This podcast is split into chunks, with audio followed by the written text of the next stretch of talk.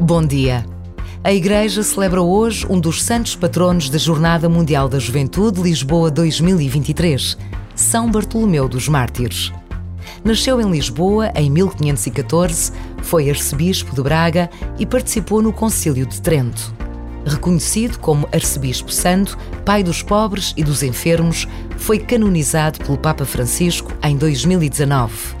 Basta a pausa deste minuto para pedirmos que, por intercessão de São Bartolomeu dos Mártires, a próxima Jornada Mundial da Juventude, pela qual tantos jovens sonham e para a qual tantos continuam a trabalhar, seja um tempo de alegria, de esperança e de encontro com Jesus vivo.